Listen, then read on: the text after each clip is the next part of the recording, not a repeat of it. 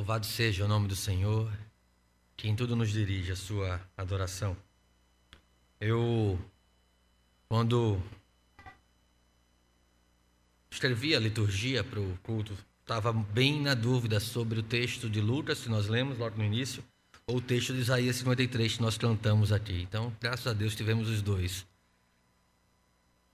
Eu queria convidá-los a abrir suas Bíblias no livro, na carta de Paulo aos Tessalonicenses, carta de Paulo aos Tessalonicenses, primeira carta de Paulo aos Tessalonicenses, no capítulo 4. Quero fazer a leitura dos versos 13 ao verso 18.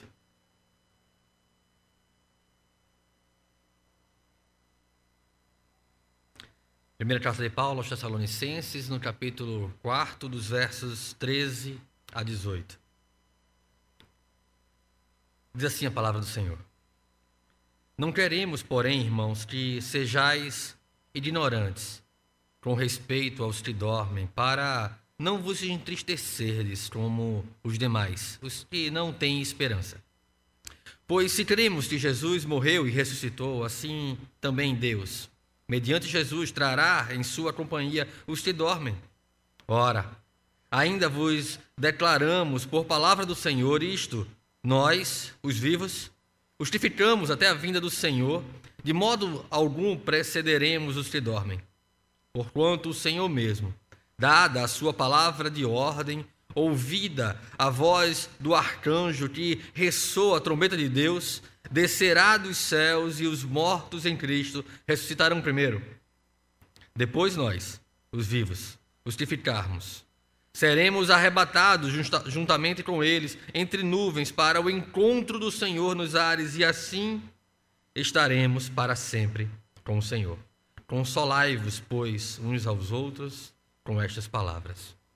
Vamos orar ao Senhor. Que Deus tenha misericórdia de nós, que Deus tenha misericórdia de mim, que possa, através da minha indignidade, falar aos nossos corações com toda a pureza e assertividade da Sua palavra. Senhor Deus Pai Todo-Poderoso, nós te louvamos, Deus, porque Tu és bom e as Tuas misericórdias duram para sempre. Te louvamos, Senhor, pelos Teus maravilhosos feitos, Senhor, pela maneira como o Senhor nos tem livrado do mal pela maneira como o Senhor nos tem conduzido em progressiva santidade, a fim de nos moldar em conformidade com a tua palavra, renovando a nossa mente, livrando o nosso coração das impurezas deste mundo. Desta geração perdida e pervertida, o Senhor nos tem livrado, o Senhor nos tem feito um povo exclusivo do Senhor santificado pelo Senhor, para a glória do Senhor. Ó oh Deus, que as palavras dos meus lábios e o meditar do meu coração seja agradável na tua presença. Que o meditar do coração da tua igreja e a tua palavra exposta possa moldar a nossa vida a ponto de nos fazer semelhantes a Cristo. Para a glória do teu nome. Em nome de Jesus. Amém. Amém.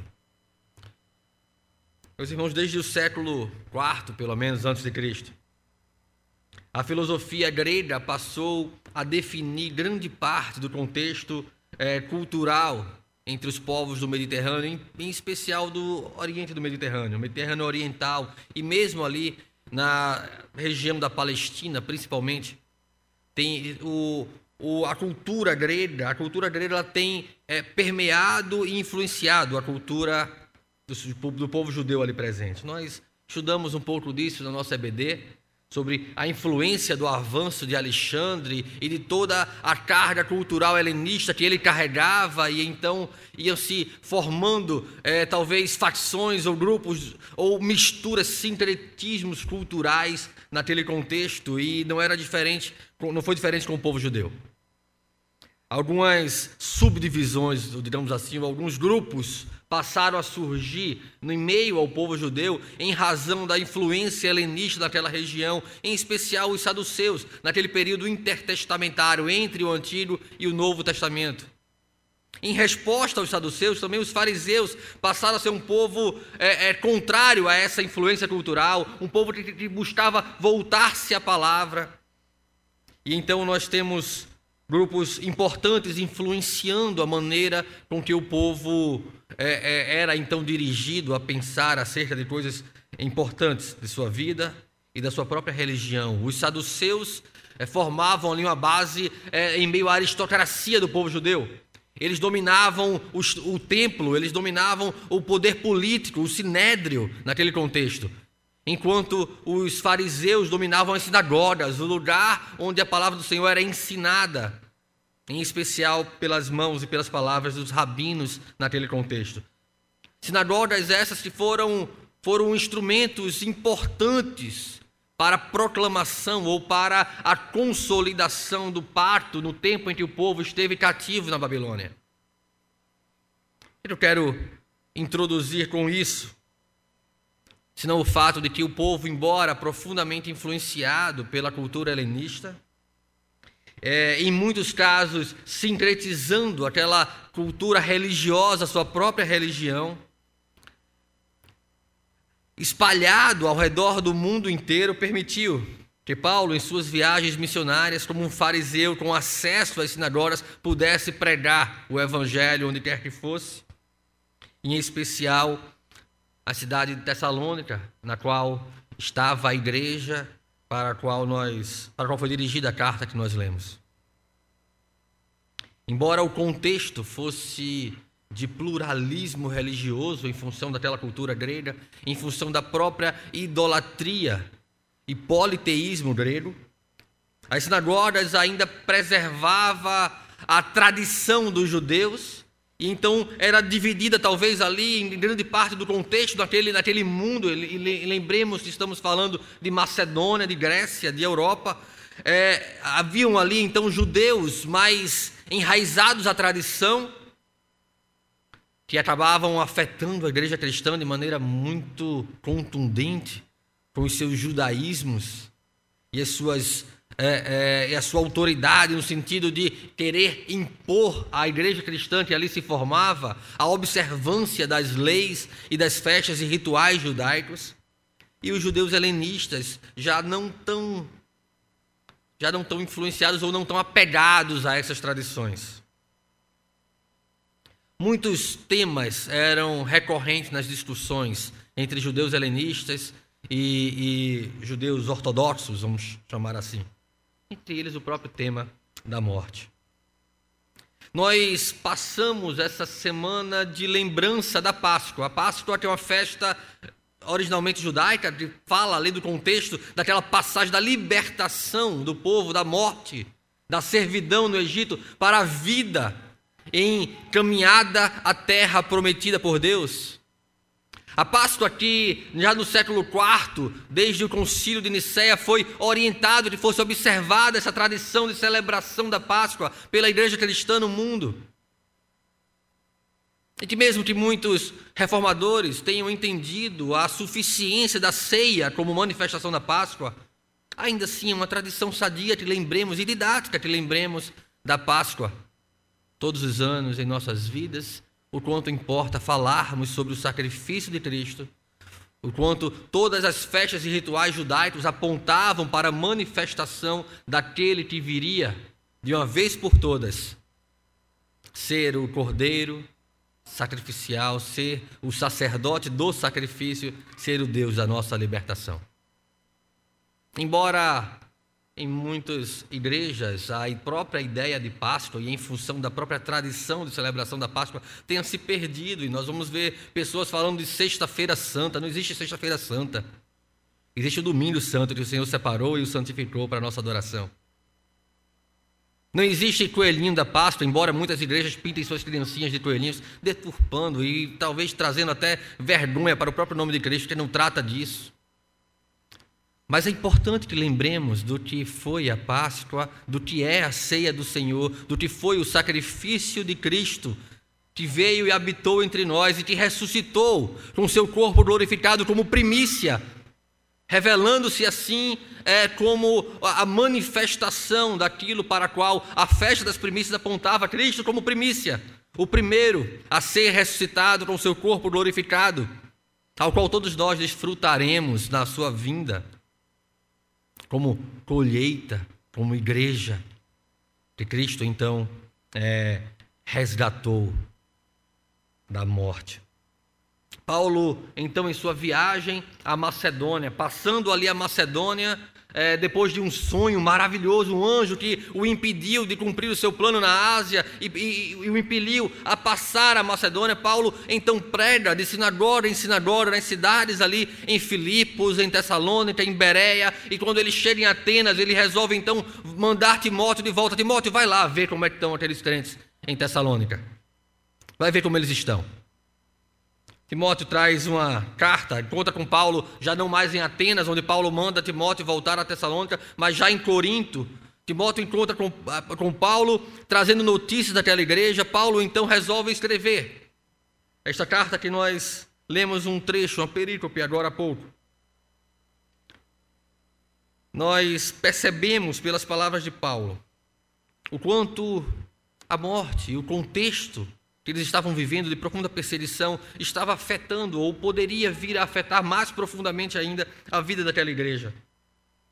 A morte trouxe grande sombra à alegria da fé que aquela igreja que estava se formando é, vinha sentindo, vinha experimentando em sua vida. Entre os problemas trazidos por Timóteo, é, agora, já em Corinto, parecia estar qual o papel dos crentes mortos, porque os crentes estão morrendo. Se Cristo voltar, qual o papel deles? Se Cristo voltar, o que acontece com eles? E então, a perseguição que havia ceifado muitas vidas faz com que Paulo sinta a necessidade de não deixar que aquela igreja se desanimasse com a situação de perseguição, de angústia, de muitas pessoas perdendo seus bens, propriedades, parentes, familiares. Talvez fizéssemos uma ponte ao nosso contexto. O que acontece com um vírus que parece sem controle nesse mundo? Levando pessoas queridas, levando pessoas próximas e parece cada vez estar chegando mais próximo de nós. Isso nos leva a esmorecer, muitas vezes a temer em nosso coração, a nos angustiar, a esquecer que até o vírus é conduzido pela vontade do Senhor. Então, a morte que havia trazido sombra à alegria daqueles crentes é tratada como um tema importante na carta que Paulo escreve àquela igreja, para que ninguém dos filhos de Deus tenha pensamento sem fundamento. Sabe o que é pensamento sem fundamento? Eu acho. Não esquece o que a palavra de Deus diz, ou não, ou não se apropria do que a palavra de Deus diz, aí faz eu acho. Não, eu acho que isso é assim, assim, assim. Eu acho que é daquele jeito, e no eu acho a gente começa a criar uma outra doutrina dentro da igreja. Eu poderia usar de tema frases das, dos louvores que nós cantamos, as orações que nós cantamos aqui. Onde a morte e o sofrer não nos assustarão jamais. Ou mesmo quando enfim chegar a hora, a minha vitória é certa em Cristo Jesus. Coisas que nós precisamos nos apropriar e nos lembrar que as Escrituras nos prometem é, é, que, é, no qual todos nós, enquanto igreja, estamos fundamentados, que não podemos sucumbir em meio às circunstâncias.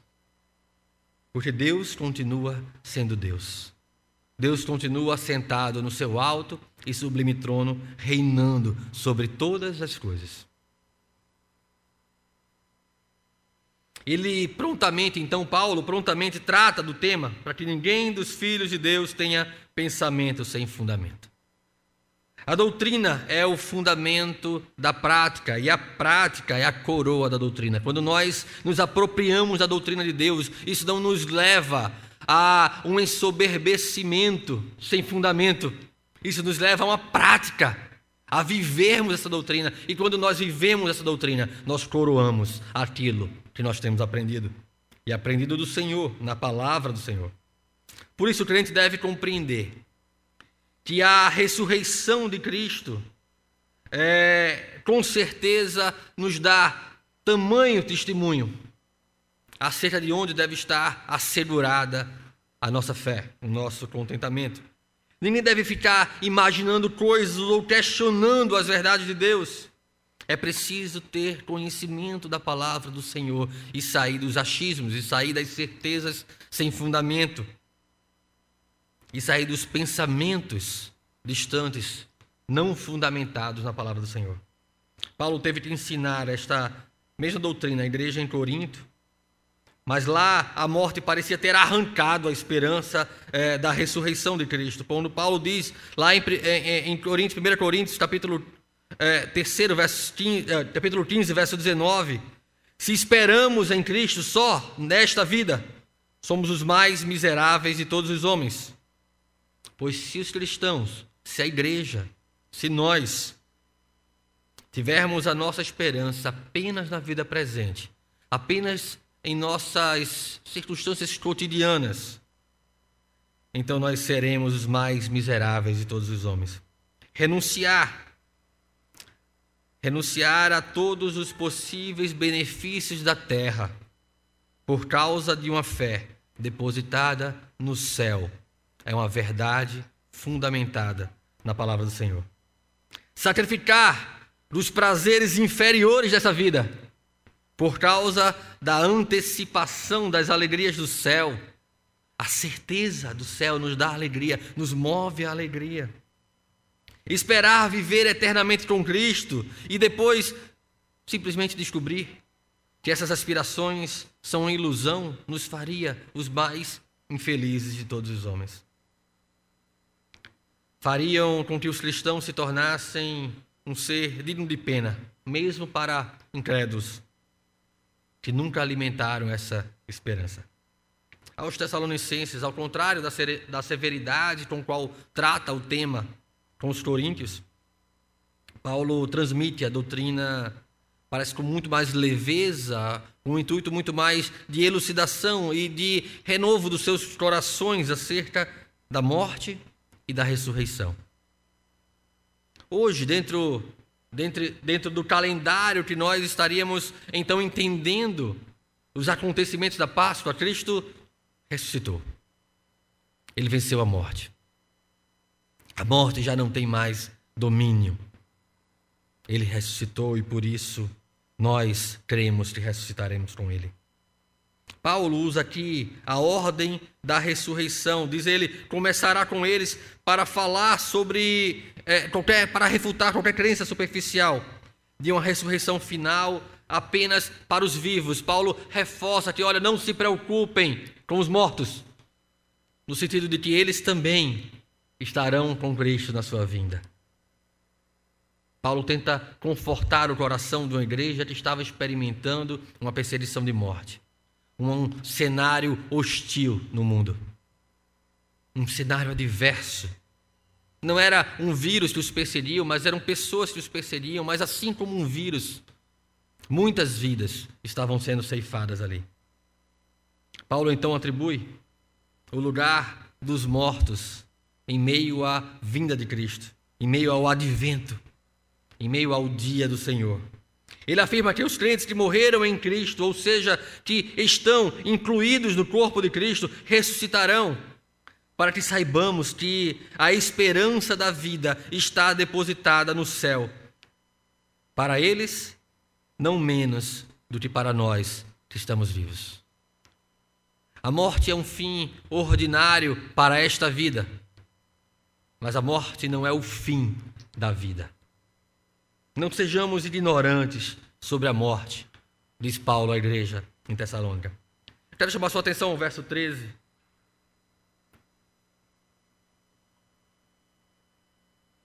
Ao que Paulo diz enfaticamente: Não queremos, porém, irmãos, que sejais ignorantes com respeito aos que dormem, para não vos entristecerdes como os demais que não têm esperança. O objetivo de não sermos ignorantes em relação aos mortos é para que nós não nos entristeçamos além do devido, para que nós não sucumbamos então em uma tristeza profunda que nos leva à depressão. Essa não deve ser a conduta e o coração do crente em relação à morte. Esta é a conduta e o coração daqueles que não têm esperança. Paulo instrui a igreja em Tessalônica de que não deveriam mergulhar no luto como os incrédulos, que perderam o controle da sua tristeza. Porque pensam na morte como a destruição final e imaginam que tudo que é tirado do mundo se acaba. O choro dos incrédulos não tem fim e é alimentado pela sua falta de esperança. Os leva ao desespero, os leva à depressão, os leva muitas vezes a respostas evasivas, como o próprio suicídio. Mas convém à igreja, que foi instruída quanto à ressurreição certa, que mantém a viva fé na, na vida eterna com Deus, que trate o luto de modo diferente, moderado, sentido sim, doído sim, mas confortado. Pois estamos seguros, a igreja está segura na esperança, porque todos os salvos devem ressuscitar em Cristo Jesus. Ele fala dos que dormem, crendo que o conhecimento da ressurreição é o meio para moderar a tristeza. Se nós tivermos consciência de que não somos salvos para esta vida, que a nossa vida é apenas uma peregrinação, que a nossa vida aqui é passageira, é breve, debaixo do sol, como diz o autor de Eclesiastes. Se nós compreendermos o quanto importa termos a perspectiva de eternidade, o luto ele vai ser doído, ele vai ser sentido, mas ele vai ser consolado pela certeza da nossa ressurreição com todos aqueles que são tragados pela morte nesta vida. Ele fala dos que dormem, crendo que o conhecimento da ressurreição é então um meio para dirimir o impacto, para dirimir a profundidade dessa tristeza. Ele procura estimular as mentes dos fiéis a considerar a ressurreição, para que não caiam na tentação da desesperança, que a desesperança é uma atitude de um coração incrédulo, um coração sem Deus.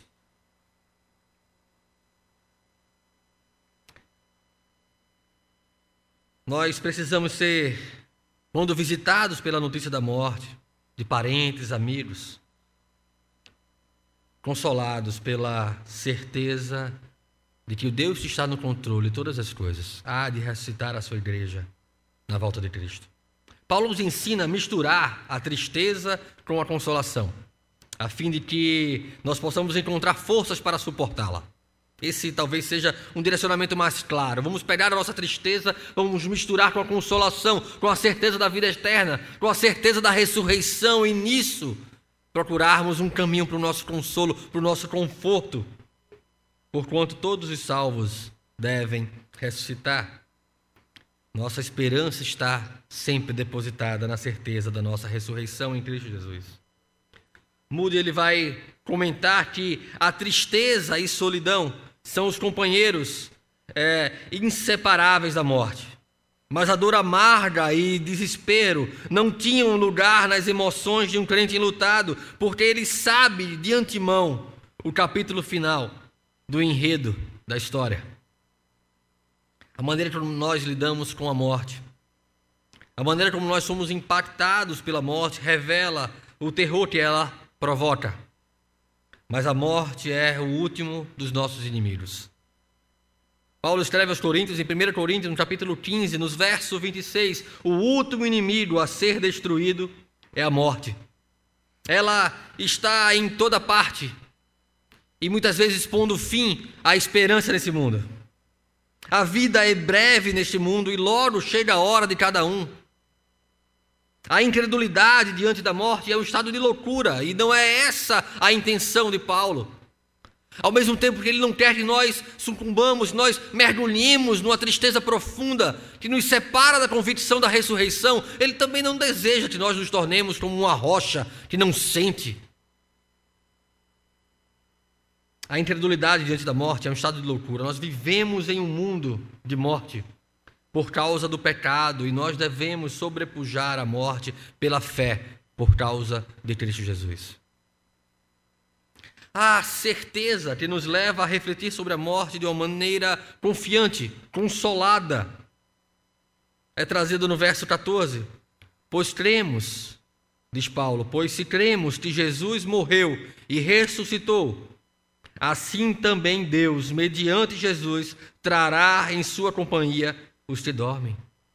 Esse é, é o fundamento da doutrina.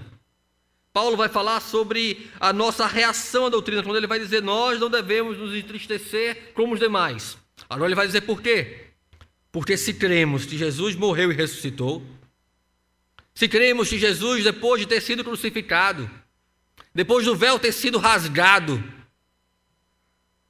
veio a ressuscitar, como diz a palavra do Senhor, assim também Deus, mediante Jesus, por meio de Jesus, trará em sua companhia os que dormem. Calvino comenta aqui que o dormir em Cristo é reter na morte a conexão que temos com Cristo, pois aqueles que pela fé são enxertados em Cristo têm a morte em comum com Ele, para que com Ele possam ser participantes da vida. A ressurreição ela foi necessária para demonstrar a perfeição do caráter do redentor. É o de acordo de Deus. O preço consumado foi pago por Cristo naquela cruz e por isso ele venceu a morte e por isso ele ressuscitou. Ele poderia, nós não. Romanos capítulo 4, verso 25 diz: E o qual foi entregue por causa das nossas transgressões e ressuscitou por causa da nossa justificação ou para a nossa justificação. Sem a realidade da ressurreição, a fé seria vã, superficial, estéril, sem efeito. Pior que uma fé fútil é o estado é, espiritual que ela revela pois sem a ressurreição nós permaneceríamos ainda nos nossos pecados. Se Cristo não tivesse ressuscitado, nós não seríamos justificados. A morte de Cristo ela é suficiente para cobrir os nossos pecados. Mas a vida de Cristo que nos assegura a nova vida. Ele ressuscitou. Seu triunfo assegura o nosso. É a nossa vitória cantada aqui quando enfim chegar o dia.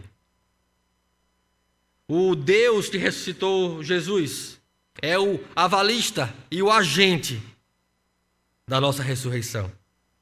Os que dormem por causa de Cristo nos dá a clara ideia, quando Paulo vai usar aqui os que dormem, nos dá a clara ideia que através dele a morte foi transformada em sono. Ela não é mais um fim em si mesmo. Ele ressuscitou. E por isso nós com ele ressuscitaremos. Oséias, no capítulo 13, verso 14, diz: Eu os remirei, promessa do Senhor, eu os remirei do poder do inferno e os resgatarei da morte, onde, em, onde estão, ó morte, as tuas pragas. Onde está, ó inferno, a tua destruição? Em 1 Coríntios, capítulo 15, versos 55 a 57, Paulo escreve: Onde está, ó morte, a tua vitória? Lembrando Oséias: Onde está, ó morte, o teu aguilhão? O arilhão da morte, diz Paulo, é o pecado.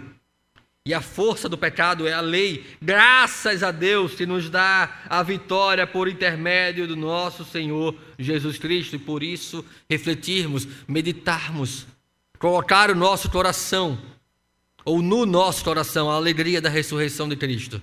É tão consoladora em meio a um, cenário de morte. Em meio a um cenário, muitas vezes, de, de, de estarmos isolados. Para que para uma igreja que lutava por manter-se viva, como naquele contexto de perseguição que vivia a igreja de Tessalônica, para uma igreja que luta-se por manter-se viva, que luta por manter-se viva nos dias de hoje, em meio a circunstâncias de violência, de doenças, ou que quer que possa vir a tirar o nosso sossego. Uma em meio a uma sociedade perversa, pervertida, que muitas vezes transita entre a ignorância acerca de Deus e a hostilidade acerca da pregação da palavra de Deus. Paulo não lhes prometia uma vida sem tribulação. Paulo não lhes prometia uma vida sem coisas ruins acontecendo. Paulo lhes pregou uma vida eterna nos céus. A certeza da vida eterna estava presente nas palavras de Tozer, quando ele escreve, dizendo que duas coisas te peço, ó Deus, como te orando a Deus, duas coisas te peço, ó Deus: a verdade e a felicidade. Mas se eu não puder ter ambas aqui na terra, dá-me então a verdade, pois terei toda a eternidade para ser feliz no céu. Essa é a convicção daqueles que estão em Cristo. Nós vivemos a certeza de que não teremos vida fácil nesse mundo. Esse mundo que, quando teve Deus em suas mãos, o crucificou. O que fará com a sua igreja? Porém, nós vivemos na certeza de que aquele que foi crucificado venceu a morte, e nele nós temos vida, e nele nós temos a certeza da salvação, e nele nós temos a convicção da nossa ressurreição para uma vida eterna nos céus. Escrituras, palavra de Deus, vivida em Cristo, é uma realidade espiritual ao crente hoje por meio da pregação do Evangelho. O Evangelho de João, no capítulo 5, verso 25, está escrito: Em verdade, em verdade vos digo, que vem a hora, e já chegou, que os mortos ouvirão a voz do Filho de Deus e os que a ouvirem viverão. Essa é a certeza da vida que há em Cristo Jesus. Morre com Cristo toda a aparência de mundanismo em nossas vidas. Morre, morre com Cristo todo o apego às velhas coisas, morre com Cristo todas as certezas de uma natureza que não conhecia a Deus. Morre com Cristo desejos que são contrários à palavra do Senhor. Morre com, com Cristo sonhos que não apontam para a nossa eternidade nos céus. Morrem com Cristo. Todo o mundanismo de nossas vidas, nossa vaidade, nossos desejos pecaminosos. E agora, em novidade de vida, fomos nele ressuscitados. Em novidade de vida, fomos feitos novas criaturas com novos pensamentos, novas atitudes e uma nova maneira de lidar com as coisas, com o mundo à nossa volta, porque a nossa cosmovisão, a nossa visão, o nosso modo de enxergar o mundo à nossa volta foi transformado em Cristo Jesus. A morte não é para um crente uma porta escura que não leva a lugar nenhum. A morte não é para um crente o fim da vida uma vez que a ressurreição de Cristo se torna algo, algo que reflete uma convicção no nosso coração. Abre-se diante de nós uma porta gloriosa para a vida eterna. A morte deixa de ser um lugar incerto para ser uma passagem para a vida eterna com Deus. A morte do crente não é um fim, a morte do crente é um meio de graça para, uma vez mortos para as inclinações caídas do nosso coração, ressuscitássemos em Cristo para uma nova vida, e uma nova certeza, novas convicções, um consolo em meio às nossas tribulações.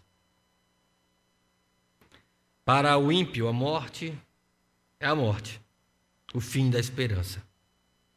Mas para o crente, a morte é a própria esperança, porque toda a nossa esperança vem daquela Páscoa consumada por meio da morte de Cristo Jesus. Vem por meio da vida revelada na ressurreição, naquele domingo, no primeiro dia da semana, como temos revelado da palavra do Senhor. Para o crente, a morte é a própria esperança.